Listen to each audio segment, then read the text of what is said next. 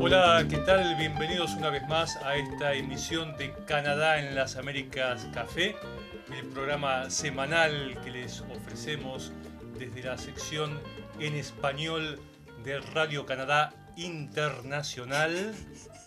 Como cada viernes estamos aquí presentes para compartir con ustedes este reencuentro ¿Se dice en español hebdomadario? Sí, se dice. Semanal, semanal. Semanal, mejor. Semanal, ¿no? Hebdomadaire Semanal. es la traducción ah, del francés. Pero he escuchado yo hebdomadario en español y la Ah. verdad que no, no me suena muy bien que diga. Yo conozco el dromedario, Sí, pero también, también, es cierto. ¿Eh?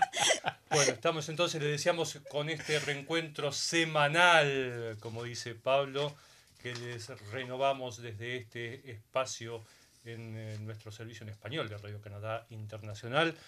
Es viernes una vez más. Una Sabemos vez que más. todos ustedes esperan el y, viernes. y el cuerpo lo sabe. El cuerpo lo sabe. La gente espera el viernes, pero no porque se trate del fin de la semana laboral, el principio del descanso, de la diversión, No. sino porque esperan este momento para ver estas bellezas que estamos aquí en este estudio. ¿eh? Todo este despliegue de simpatía, de humor y de Y amor, y amor. Y de amor también. Claro. Que les ofrecemos desde aquí, desde el equipo en español de Radio Canadá. Hoy estamos presentes una versión cuasi reducida. Sí. ¿eh? En el pero estudio ni estamos. tanto. Ni, ni tanto, por eso digo cuasi. ¿eh? En el estudio estamos Pablo Gómez Barrios. ¿Qué tal, Pablo? ¿Cómo estás? Mm, Muy bien, Luis, muchas gracias y saludos a todo el mundo allá. Muy bien. Paloma Martínez. ¿Qué tal, Luis? Yo todo bien. ¿Vos? También todo bien. Hasta el momento. Ahora veremos cómo sigue la cosa. ¿eh? Hasta aquí todo va bien, decía el pavo mientras lo iban metiendo al horno. exactamente, sí. Mi nombre es Luis Laborda y nuestro compañero habitual Leonardo Jimeno. El no elemento ausente. clave del que hacíamos mención en el cuasi. Claro. Ajá. No es que esté ausente en el día de hoy, sino que está del otro lado del vidrio. ¿Eh? Y nos saluda. haciéndose cargo de parte de los controles, de todo ese despliegue tecnológico que tenemos técnico, a nuestra además. disposición para poner en aire esta emisión. Y nos ¿sí? saluda también con Benoit y con Marc-André, que están del otro lado también de la cabina. Así que nosotros los saludamos. Sí, señor. Y les agradecemos. Ese es el equipo completo. ¿Eh? O casi Ahí van a estar, completo. mira, los dos Bueno, el vemos completo, ahí completo, bueno, está reflejados. faltando Pierre Mira. Dutil para que Sí. sea completo, ¿no? Ahí Bueno. estamos ahí viendo. Ah, ah. Hola, Leonardo. Lo medio fantasmagórico, pero, pero, ahí- Pero ese- Mira, ahí están, ahí están. Efectivamente. Los vemos un poquito. No, Pierre Dutil no está en este momento, pero se va a La semana próxima, al La parecer, semana será próxima estar ya va a estar presente una vez más eh, con nosotros, compartiendo también esta alegría, este regocijo, este placer. Sí, no ¿Eh? sabe de lo que se pierde, ¿ah? Pero y los que también, los que Sí no están sabe, en sí línea en este Sabe, Eh, Ah, sí no, sí, sabe. él sabe, él sabe, efectivamente. ¿eh? Bueno, allá él. ¿sí? bueno, muy bien. Eh, vamos a poner en marcha esta, esta emisión después de estos chascarrillos eh, que eh, siempre damos al principio como para romper un poco el hielo, como se dice informalmente. y, y hielo no falta, ¿no? Que hielo no falta, efectivamente. efectivamente, y a eso vamos, porque uno de los temas que nos ha concitado la atención a lo largo de esta semana, pero sobre todo en las últimas horas, es la extensa y grave, fuerte tormenta invernal que se abate sobre buena parte del territorio canadiense, principalmente en este momento en lo que es el este del país, aunque también ha afectado Ya- ya el oeste, Exacto. como Columbia Británica, Alberta, que es una provincia que no está acostumbrada a temperaturas tan bajas como las que está viviendo en este momento, y está habituada a la nieve, pero a un caudal mucho menor del que ha caído en las últimas horas. Pero por este, por esta, esta misma mañana nosotros veíamos imágenes, Paloma se debe acordar porque las, las comentamos en algún momento, de los efectos que la tormenta está teniendo en el este del país, y la verdad que son imágenes, por un lado cómicas, por un lado Ay, cómicas. pobres, pero sí. Digo, en para nosotros casos. viéndolo Para todo nosotros la barrera, lejos, sí. Y en, y en otros casos son impactantes. Veíamos un señor, un cronista, un, co- un colega en realidad del canal en inglés de la CBC, que estaba haciendo un reporte desde la calle en San John, en, En la San capital John. de, de Terranova. Y Y que estaba con tenía- la nieve hasta las rodillas. Más Sí, arriba sí. de las rodillas, Sí. tenía arriba mucha dificultad de caminar, era Sí, sí, gracioso verlo, pero en realidad estaba mostrando, imagínense, si yo no puedo caminar aquí en la calle, salir de casa, desplazarse hacia algún lugar, es dificilísimo. Si lo hubiera sí. sugerido de ponerse raquetas, si hubiera tenido, ¿no? Pero a lo Sí, mejor pero no creo tenía. que hasta las pero- raquetas se hubieran hundido. Sí, sí. en la nieve, Sí, porque creo. ya había un colchón de nieve muy, muy alto. Sí. Tengo yo aquí algunos datos, no es lo que ha precipitado hasta el momento, pero se espera que hasta el fin de la jornada toda esa zona del país y principalmente la zona de San John y algunas eh, municipalidades cercanas reciban 75 centímetros de Es nieve. muchísimo, es muchísimo. ¿eh? Así que ya ni, ni con patineta es la cosa, ni, ni con nada. Necesitan flotadores. eh. Flotadores directamente. ¿eh? Hemos puesto en nuestro sitio alguna imagen que tal vez Leonardo pueda mostrarnos, de algunas fotos de lo que ha ocurrido en las últimas horas ahí en el este del país. Eh, la tormenta es lo Ahí que se llama en inglés blizzard, ¿eh? Ahí está, mira. que Se es una tormenta apenas, de ¿ah? nieve, viento, etcétera, etcétera, que hace que como en esa imagen que ustedes están observando ahí, la visibilidad sea bastante dificultosa. Sí, sí. ¿eh? Casi Cu- nula. De hecho, cuando está así es peligroso y hay que manejar con mucho cuidado. Hasta sí, caminar. Sí, y hasta caminar, exacto. Caminar. Cualquier desplazamiento en cualquier, eh, de cualquier tipo que sea. Exactamente, porque de hecho a veces uno, uno va manejando o caminando y tanto el, el peatón como el conductor tienen dificultad a verse entre sí. Entonces Sí, hay que tener muchísima, muchísima... Imagínense una bicicleta ahí en el medio. Y de hecho, Mm. yo estaba pensando Ahí, ahí, precisamente, mira, con- ahí hay un ah. video que nos muestra imágenes de lo que ha ocurrido también en las últimas horas. Tiene un audio, pero hay un relato en inglés, por lo, que, por lo que lo hemos dejado bajo o eliminado. Nosotros de todas maneras seguimos comentando lo que ha ocurrido. Y en relación a lo que decíamos recién, yo pienso en eso continuamente porque veo que las advertencias van siempre ligadas a los automovilistas, a los conductores, mejor dicho. Pero casualmente el otro día, eh, viniendo yo en el autobús hacia aquí, una señora cruzó la avenida Simar en la Ribera Sur, por donde venía circulando el autobús, y pasó por delante del mismo cuando este venía rodando, venía circulando por esa avenida. Y el chofer, por supuesto, le dijo en algún momento, señora, no es una muy buena idea cruzar de noche, a la hora que yo vengo para aquí todavía está oscuro, no es una muy buena idea cruzar de noche ¿eh? ante la llegada del autobús, apurándose para tomarlo. ¿Por qué? Porque el chofer tuvo buenos reflejos y frenó, pero el automóvil, en este caso el autobús, puede seguir, puede se, deslizarse. se desliza, Puede claro, no la quedarse en el lugar donde el, au- donde el- chofer quiso frenarlo y golpear, en este caso a esta señora o a, uno, o a otro automóvil. Yo he visto accidentes de autos, aunque el chofer ha frenado, el auto se sigue desplazando y golpea al automóvil que está delante. Entonces hay que tener mucho cuidado, hay que ir a una distancia prudente, hay que ir a una velocidad también prudente y hay que, por supuesto, estar bien equipado. Hay que tener las cubiertas de invierno, hay que estar bien despierto, hay que olvidarse de poner la calefacción a todo lo que da porque a veces crea también un- una cierta especie de, de vaho que no permite este, moverse o no permite reaccionar eh, con la velocidad necesaria. Bueno, ustedes tienen ahí algunas imágenes de lo que ha venido ocurriendo. Ahora es en el este de Canadá, en la región atlántica de Canadá, pero digamos que esta mañana aquí en Montreal estaba haciendo bastante frío. Mira, ahí está un señor caminando en la nieve. Es el que está filmando, sí, que está demostrando cómo la nieve lo, casi lo taparía si no tuviera ese caminito hecho. Sí, claro. Bueno, pero aquí en la mañana nos despertamos y hacía frío, ¿ah? Bastante frío, sí. Bastante frío, andaban diciendo menos 30 grados bajo cero por lo que escuché con el viento. Ese es Sí. con, exacto, Con el Esa es la, la famosa sensación La térmica. Térmica. sensación térmica, pero la temperatura real creo que era 20 o 21 grados bajo cero. Sí. Entonces, hasta- Bastante fresco también, de todas maneras, ¿no es cierto? Como decía un amigo, vas a- más, más abajo de los 15 todo da igual. así todo da igual, es verdad. no hace mucha diferencia. Ahora, algo que, que tenemos que también mencionar es que Pablo, por ejemplo, con este frío y todo, vino en bicicleta. Y estábamos hablando la semana pasada de las bicicletas en el invierno y Pablo sigue firme en su decisión y aunque hacía mucho frío, aunque Sí. había mucha nieve. El problema es que ahora me tengo que regresar en bicicleta. ¿Ves? Si tuviéramos los recursos para hacerlo ahí, podríamos lanzar una encuesta. Entonces podríamos decir tranquilamente, Pablo Gómez Barrios, ¿valiente o inconsciente? ¿Eh? Para que la gente que se todo pronuncie. inconsciente. Te lo digo desde ya. Pero bueno, también es cierto que a pesar del frío que hoy llegó en gran intensidad, aunque hasta el momento realmente el invierno se ha portado relativamente bien por esta zona del país, junto con el frío también llegó otra cosa hoy.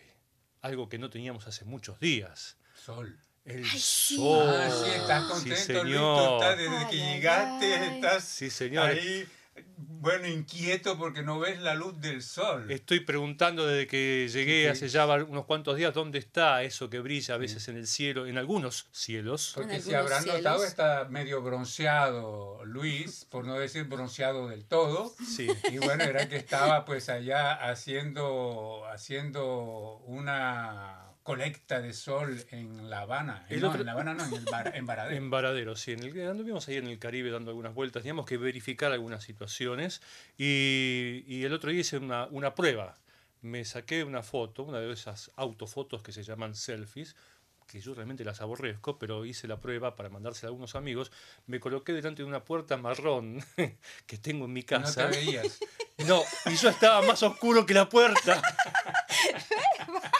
Ah, muy bien. Así que el sol ha sido suficiente en este Sí, pequeño ahora sí paseo. te ven, Luis, allá. Ahí Ya se ven, les sí. no- El- se bronceado. Se ve Compárelo con nosotros que no hemos tenido Que sol en los últimos paliduchos. meses. Pobre gente que Se se ha quedado nos trabajando nota, que aquí. nos nota. El invierno es así, es duro. Sobre todo hoy en la mañana, aunque estaba la ventana de por medio, me puse y tomé un poco de sol que entraba por la ventana a un lado de la oficina, porque algo, algo de vitaminas, vitamina Ah, sí, D sí. Sí. debe pasar por la ventana. Sí, sí, sí. Bueno, la gente lo Entonces- debe saber. Aquí se venden, como en muchos países, en muchos lugares donde hay climas similares a este, unos aparatitos que reproducen la luz este, Sí. solar para, la gente, para que la gente se los, lo- los pueda utilizar y mm, suministrarse a sí misma un poco de esos rayos necesarios como para que el organismo siga funcionando la voy a comprar. correctamente. Y no es para broncearse, ¿no? No es para broncearse, es para mantenerse eh, en salud y en muchos casos se utiliza también en estadios leves de depresión,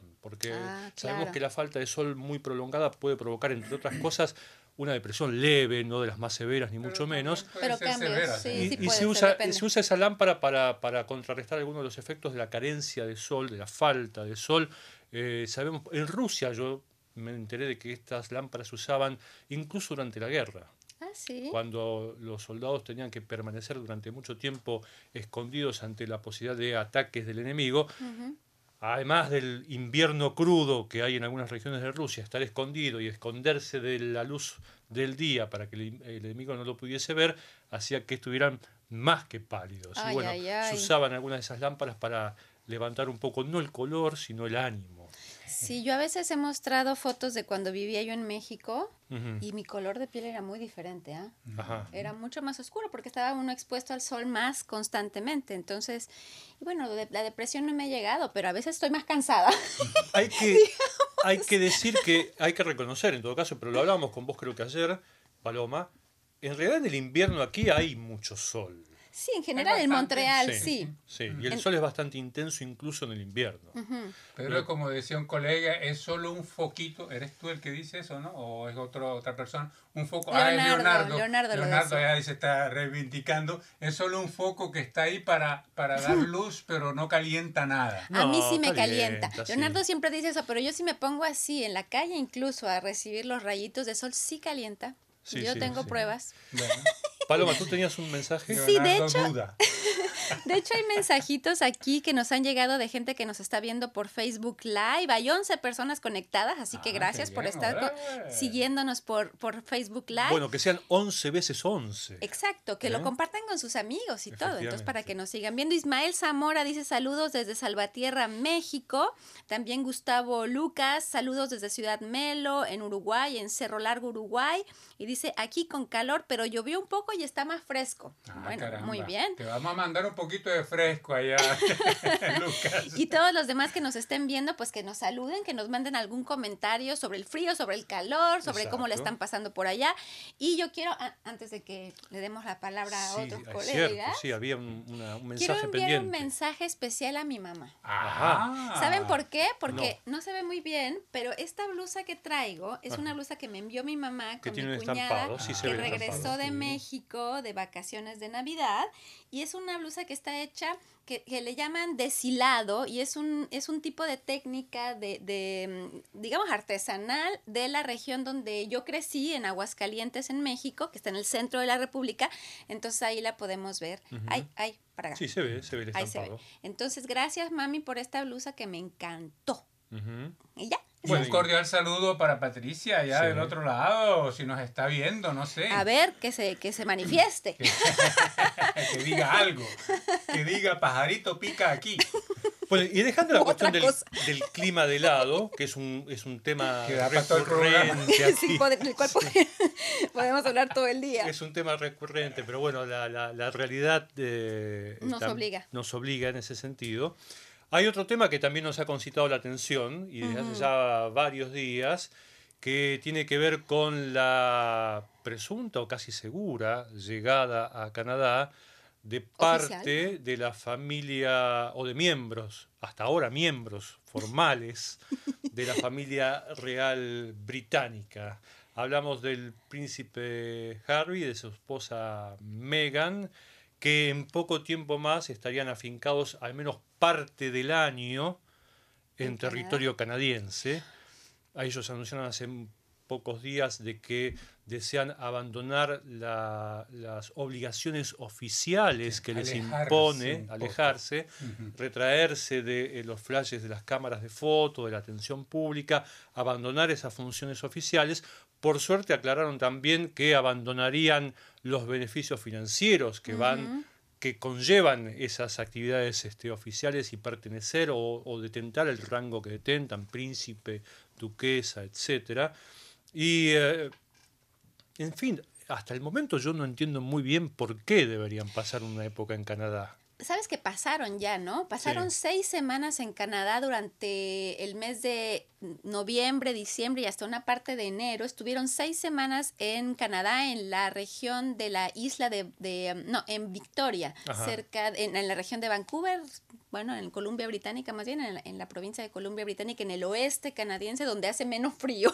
Sí, pero llueve mucho. Llueve mucho, sale poco el sol por allá, pero pasaron seis semanas allá, estuvieron eh, en el bosque, se ven fotos de ellos por ahí paseando por el bosque. Nada malo con eso, digamos. Nada malo con eso, y parece que además Megan tiene una relación especial con Canadá porque vivió en Toronto por ocho años, por lo menos. Estudió aquí, de hecho. También creo que estudió, pero lo que sí sé es que estuvo filmando una serie de televisión que fue muy, muy conocida y que sigue siéndolo, en realidad Suits, que se llama, de unos abogados, etcétera, en la ciudad de Toronto. Supuestamente no sucedía en Toronto, pero eh, las, todo fue filmado ahí. Entonces ella conoce Toronto, conoce la, la, la, la, vida en Canadá, le gusta, además tiene un montón de amigos acá.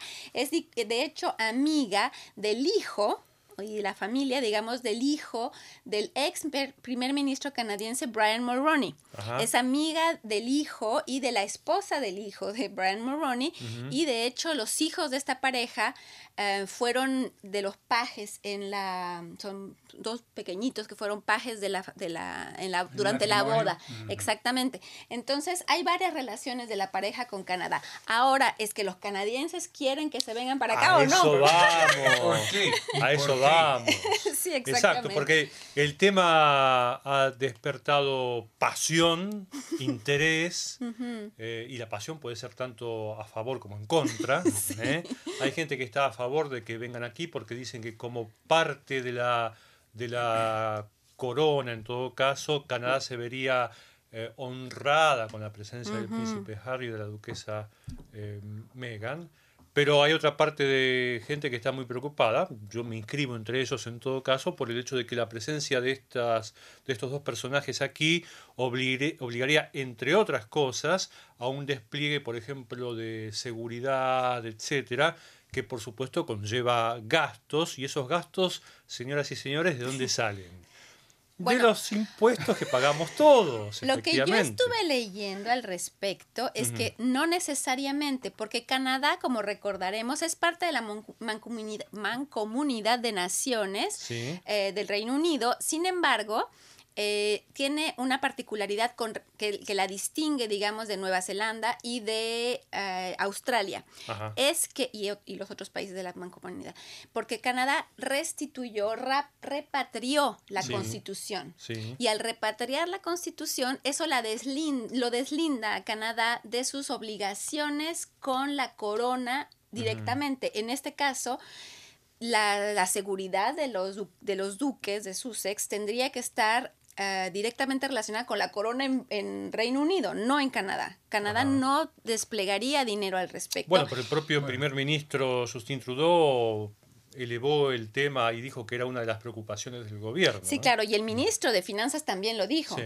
No hemos discutido, pero no estamos seguros de que lo haremos. Que hay que, hay que, para beneficio de los que nos están escuchando y viendo allá del otro lado de los micrófonos y de las cámaras, que Canadá es una monarquía constitucional. Sí. Entonces, en la que el primer ministro, pues, eh, es Justin Trudeau, pero la jefa del Estado finalmente es la reina de Inglaterra. Sí. Entonces, en tanto que miembro de la mancomunidad británica de naciones y eh, de monarquía constitucional, debe asumir algunos gastos, o sea, cuando la, la reina, o sea, cualquier miembro de la realeza británica viaja a Canadá, en general Canadá asume todos los gastos que implica ese desplazamiento. Pero como ellos vienen en transición a su independencia financiera, porque eso es lo que anunciaron en realidad, no solamente la, que se distanciaban de sus obligaciones reales, Bueno, bueno sería que se quieran distanciar de sus obligaciones, pero no del,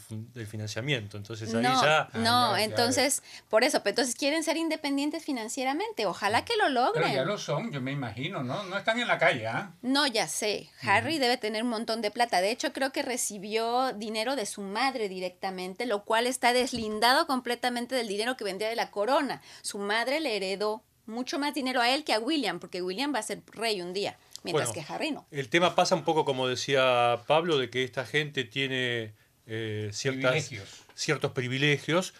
Su desplazamiento, su, su, su presencia, de hecho, obliga a ciertas disposiciones que de todas maneras creo que ningún país puede este, evadir. Yo recuerdo visitas de jefes de Estado, recuerdo la visita de la madre de esta gente, Ujú. Lady Di, a la Argentina. Argentina no tiene ningún tipo de relación a nivel corona británica Ni nada. con esta familia. Al contrario, digamos. Al contrario, diríamos. Y sin embargo, cuando la princesa Diana visitó este, Buenos Aires, no recuerdo ahora si fue a algún otro lugar, pero sí estuvo en Buenos Aires. De hecho, yo me crucé con su pequeña caravana en algún momento. Había dispositivos de seguridad que el gobierno argentino estaba obligado a, destinar a sus desplazamientos, o sea, gastos hay de todas maneras. Y como veíamos en una de las fotos que mostraba, que mostró Leonardo recién, ahí veíamos el castillo de Windsor, por ejemplo. Esta gente está acostumbrada a ese tipo de instalaciones. No va a venir a ubicarse un departamentito de dos ambientes, digamos, ¿no? Así Bueno, que tendría que hacer, servirles ese tipo de, eh, de posibilidad, ¿no? Para que vean cómo vive la gente un también. semisubsuelo, un semisubsuelo, ¿no? de, de esos que abundan por aquí, ¿no? Usted se me va el semisubsuelo que está disponible ahí y se acomoda ahí, ¿eh? Y, ve- y vemos qué hacemos después. Bueno, la cuestión es que la, la discusión está abierta. Hay gente que está a favor, hay gente que está en contra, hay gente que quiere que vengan, hay gente que no quiere que vengan. Yo supongo que van a venir de todas maneras. Lo interesante sería que se aclare una vez por todas qué va a pasar, quién se va a encargar de esos gastos y también qué es lo que van a hacer acá, porque no creo que vengan únicamente a estar. ¿no Pero los viste, ¿no? La semana, esta semana estuvo Megan, porque Megan ya está en Canadá, hay que recordar. Harry Sí. se quedó para discutir con su familia, negociar cómo iba a ser la cosa, pero Megan después de las seis semanas fue a, a Londres un par de días y luego se volvió, porque el niño, Archie, su Ujú. hijo, se quedó acá con la, con la nana. Entonces, eh, ella volvió a Canadá, está en Canadá y ya tuvo algunas actividades, digamos, públicas, que no sé si fue la corona inglesa que se las adjudicó o si ella fue directamente, pero fue a una, una casa de ayuda para mujeres violentadas y mujeres en, eh, en dificultad en la región de Vancouver. Entonces fue y estaba en jeans, estaba toda muy despeinada. no creo. Decontracté, diríamos. Contracté y estaba conversando con las mujeres allá de todos orígenes y bueno, tal vez su presencia acá será de ese tipo, no sabemos. Pero lo que sí sabemos es que gran mayoría, la gran mayoría de los canadienses Está en contra. no quiere pagar Ah, porque Meghan y Harry vivan acá. No, es que Entonces, ya, eso es entendible. Los impuestos que pueden pagárselos ellos se lo mismos. pagan entonces ellos lo mismos. paguen. Y además los impuestos que uno paga son suficientemente altos como para encima sumar otro gasto más de estas características. Porque si me dijeran, no, es un aporte extra que se hace para solventar la subsistencia de una- de una familia que está en necesidad, que ha tenido un accidente. Hablamos con Pablo segundos antes de entrar al programa.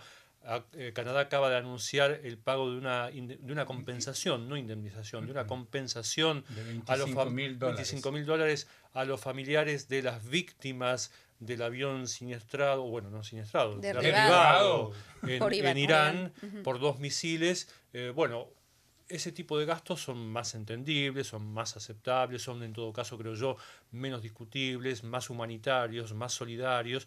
Este tipo de gastos No. son superfluos. Además, esta semana tú presentaste un informe ¿Cuál? sobre, sí, el informe sobre la pobreza entre Sí, los niños canadienses. Entonces, más tarde. cuando, cuando pones en, en- en la balanza la importancia de eh, erradicar la pobreza en un país como Canadá, pues comparada con los gastos que pueden generar estos personajes, pues evidentemente la balanza se va hacia los niños pobres en Canadá. Exacto. Entonces, sin duda, sin ninguna sin duda. Entonces, Sí, ya. no quería cortarte. No, tampoco. ya está bien.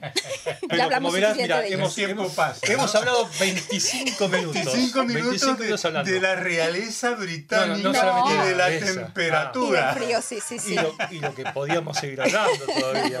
¿eh? Sí, si nos damos cuerda, seguro. Bueno, vamos a darle entonces espacio eh, primero a, a la aplicación A la móvil aplicación. de Radio Canadá Internacional. Habitualmente Leonardo Jimeno es el que nos presenta esta, este recurso. En este caso va a ser Paloma la que nos va a comentar es verdad. sucintamente. Sucintamente. Bueno, ya saben, la, esta aplicación está en nuestro sitio internet. La pueden encontrar. Pueden encontrar en realidad los enlaces directos a las dos principales tiendas de aplicaciones, que es la Google Store Play Store.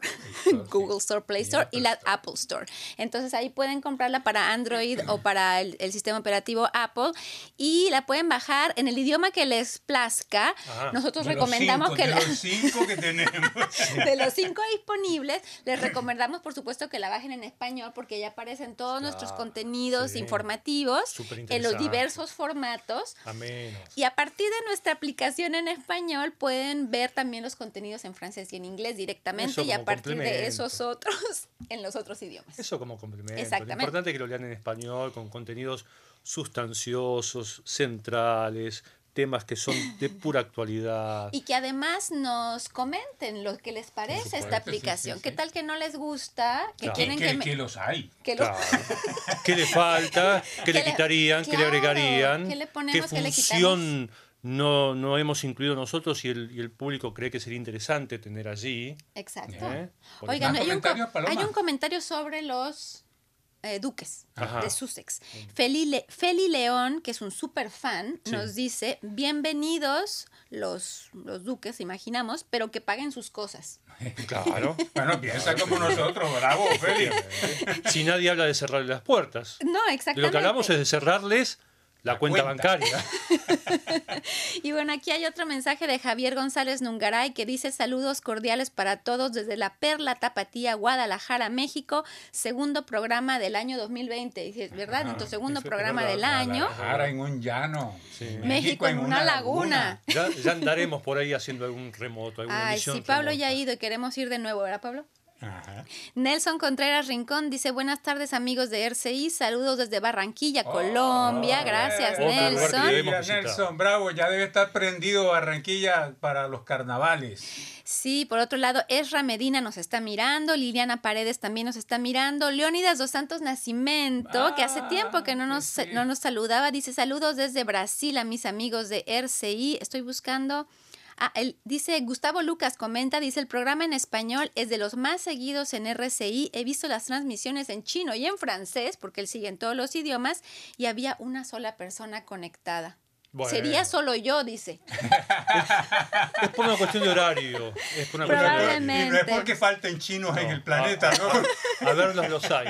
Y ya que Pablo nombraba los carnavales, ahí podemos invitarlo a nuestro oyente. A Nelson, a Nelson Contreras Rincón. Para que haga una pequeña crónica de los carnavales. Claro, la Nelson, envíe, Nelson, por ¿eh? favor. Así todos tenemos ocasión de conocer. De, de esos viernes carnavaleros allá de una verbena, Sí. de cómo está el ambiente en Barranquilla. Así pues nosotros podemos mostrarles a todos eh, los, Los que nos están escuchando y viendo cómo es la cosa en Barranquilla en carnaval. Y Exactamente. que nos mande, como decías, vide- un video, unas imágenes, algún comentario hablado o todo eso junto. Ya, y ma- ya te estamos poniendo a trabajar, Nelson, pero Ni bueno. modo. Muy bien. Y cuando estamos entonces cumpliendo la primera media hora de emisión, Ajá. Ajá. vamos... es un Hay otro- aviso. Hay más es un comentarios, aviso. luego te digo. Vamos a ir a unas fotos sobre lo que va a ser en poco tiempo más la nueva Ah. sede De de Radio Radio, Canadá. Canadá y donde vamos a estar nosotros también. Hay algunas fotos que eh, sacó nuestro compañero Pablo Gómez Barrios, fotógrafo oficial del De la tipo nueva en casa. español.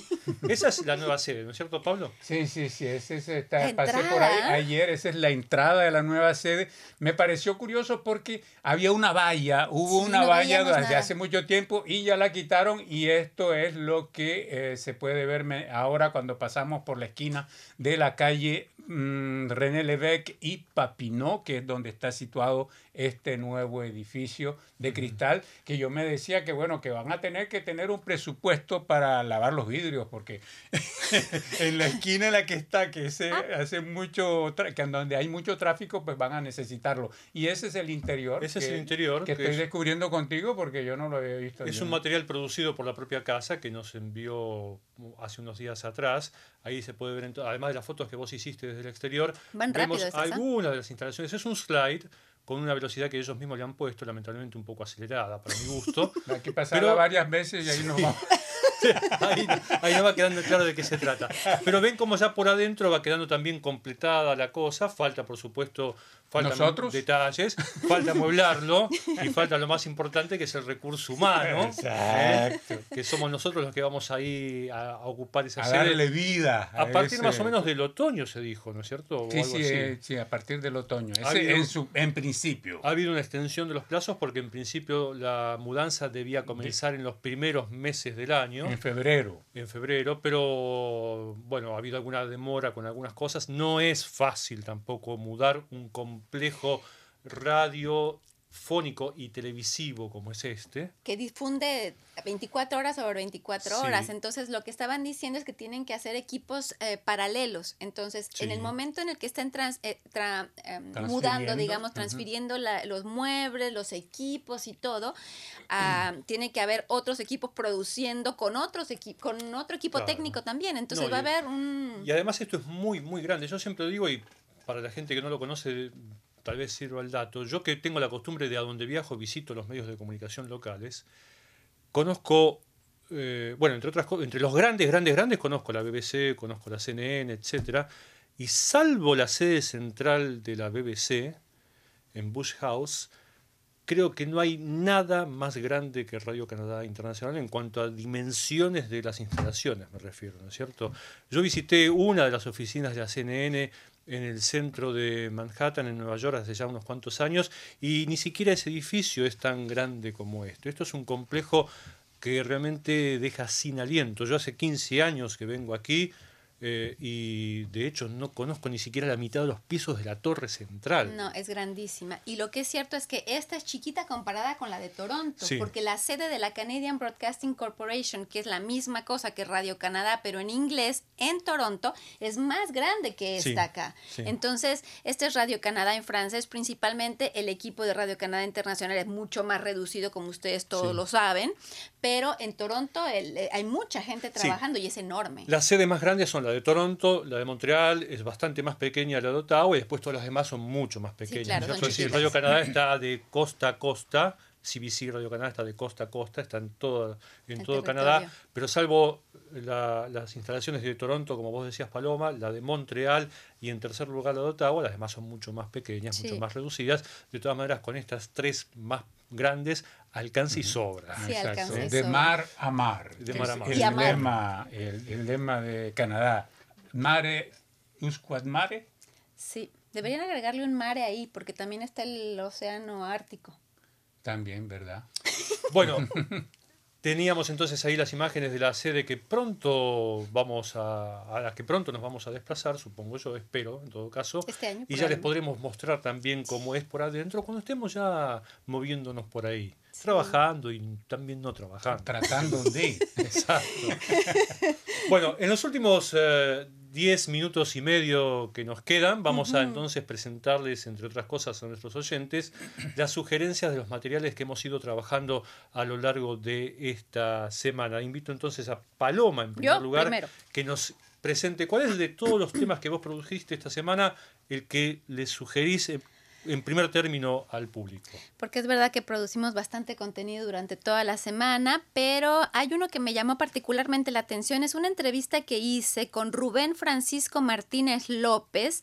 Él es un estudiante de doctorado en toxicología ambiental, quien vino a la Universidad de Ottawa a formar parte de, parte de un equipo que se puso a investigar unos contaminantes, nuevos contaminantes. Son dos contaminantes artificiales identificados, ambos utilizados en la industria china particularmente y que tienen efectos similares a otros contaminantes que ya han sido prohibidos y que tienen efectos en la salud humana directamente y en cosas que a lo mejor uno no podría imaginarse que afectan en la obesidad, en Ajá. los niveles de, de obesidad, en los niveles de diabetes e incluso en la anorexia, en, en- en la dificultad, digamos, a comer que tienen muchas personas. es Entonces, decir, en tres temas graves, además. Tres temas graves de salud pública. Entonces, estos contaminantes que ellos identificaron, lo, lo que es particular es que están reemplazando que son utilizados en China y en otras regiones del mundo, son utilizados para reemplazar otros que ya habían sido prohibidos. Entonces, cuando se prohibió con la, con la Convención de Estocolmo algunas sustancias en particular, estos contaminantes fueron, digamos, no contaminantes, son sus sustancias que fueron creadas para reemplazar las que habían sido prohibidas y finalmente resultaron ser contaminantes También. tan persistentes y tan dañinos como los primeros que fueron prohibidos. Entonces, estos investigadores de la Universidad de Ottawa se dieron cuenta que hay que hacer algo. Están intentando que otras organizaciones en todo el mundo, otros grupos de investigación en todo el mundo hagan lo mismo que ellos, que comprueben, porque tiene que haber varias pruebas para que algo así sea prohibido a nivel internacional en una convención como la de Estocolmo. Entonces, están trabajando duro para crear lazos entre los, entre los diferentes investigadores del mundo para comprobar que esto está afectando directamente a la salud humana, a los niveles de obesidad, de diabetes y de anorexia en, los difer- en las diferentes regiones del mundo donde estos eh, compuestos, estas sustancias, están presentes. Y, y no recordaba si lo dijiste, pero hay, está el dato allí de en dónde se pueden encontrar con más frecuencia este tipo de productos. Pues en todos lados, Luis, porque sabes que están utilizados estos eh, compuestos, los utilizan en la industria del cromado de los autos, del cromado de metales. Sí. y también en otra industria que también es muy, ay, se me escapó por acá, pero bueno, en, por lo menos en el cromado de metales, lo cual, por supuesto, todos los autos tienen, ¿Y motos? autos y motocicletas tienen cromado, utilizan cromado en la- Ajá, entonces, realmente podrían, todas las piezas hechas en China que son cromadas, podrían eh, potencialmente Tener tener, este tipo de materiales incluidos y podrían estar dañando la salud de las sociedades. Bueno, perfecto. Ese es entonces el tema que nos sugiere Paloma Martínez, que les sugiere a ustedes, Paloma Martínez, para consultar en primer término Sí, durante esta semana. Después pueden seguir con todos los claro, demás que vean todo lo que hemos hecho. Hemos trabajado duro. Pablo, vos también tenés una sugerencia que hacerle al público. Sí, sí, sí, claro. Mira, em, primero quiero recordarles eh, que del 21 de octubre hubo elecciones eh, federales aquí en Canadá Sí. y eh, fue el primer ministro Justin Trudeau quien resultó Reelecto. reelecto minoritario esta vez. Sí. La primera vez fue mayoritario, la segunda vez fue minoritario. Bueno, la elección de Justin Trudeau creó una crisis, entre comillas, en el Partido Conservador canadiense, Sí. que es el partido de oficial, de la oposición oficial, que llevó a la renuncia del entonces jefe del Partido Conservador, Andrew Scheer. Vamos a hacer una pequeñita aclaración que es que en caudal de votos el Partido Conservador sacó más papeletas que el Partido Liberal, de votos, sí. pero por el sistema electoral vigente en Canadá no obtuvo la cantidad de bancas suficientes en el Parlamento para sobrepasar a los liberales. Es por eso que el Partido Liberal es gobierno en minoría y en todo caso la segunda minoría serían los conservadores. Ya sucedió lo que sucedió con Donald Trump y Hillary Clinton, ¿no? Que ella tuvo más votos, pero fue Trump el que ganó. Bueno, regresando a lo nuestro, eh, se renunció mm, Andrew Andrew Scheer. Scheer y se lanzó una campaña para, eh, para, para escoger el nuevo Líder. líder del Partido Conservador. Y bueno, entonces en esa está eh, Canadá en este momento y ayer, justamente anteayer, el ex primer ministro conservador Stephen Harper, que después de la derrota que tuvo en el 2015 contra el mismo Justin Trudeau, cuando los liberales fueron mayoritarios, él pues se, se retiró un poco de, de, la, de las pantallas. Y, Siguiendo un poco lo que es la tradición aquí también. ¿no es Exacto, sí. Y bueno, entonces fue nombrado director del Fondo eh, de Recaudación de Fondos del partido, ¿no? Conservador. De- del Partido Conservador. Y el anteayer renunció entonces a, ese, a, a su cargo de director, lo que desencadenó toda una serie de hipótesis y, de, y de preguntas de por qué había renunciado. Una de ellas era que renunciaba porque no quiere que uno de los potenciales candidatos, que es el ex primer ministro de Quebec, eh, Jean Charest, se presente, porque hay una disputa ahí entre ellos. Y finalmente, pues eh, resulta que hay varios análisis que se han hecho sobre eso y que van a ver en ese, en ese reportaje. Entre otros, pues que eh, una cronista, analista política de, de, de esta casa, entre otros que trabaja para esta casa, Chantal Eber, ella dice que finalmente pues no fue tanto como para bloquearle el paso a, a Jean Charest, sino para permitirle al ex primer ministro de poder ya sin tener esa obligación con el partido de poderse expresar él Posicionar. directamente posicionarse en esta campaña. Entonces, para el resto de la historia, y como es un poco larga, pues se la dejo en el, eh, nuestro sitio internet para que la escuchen y la Para vean. que la gente se entere cómo viene esto de esta amarga o dulce revancha. La sutil, la sutil, sutil, la exacto. sutil de- Sutil revancha. revancha ¿eh?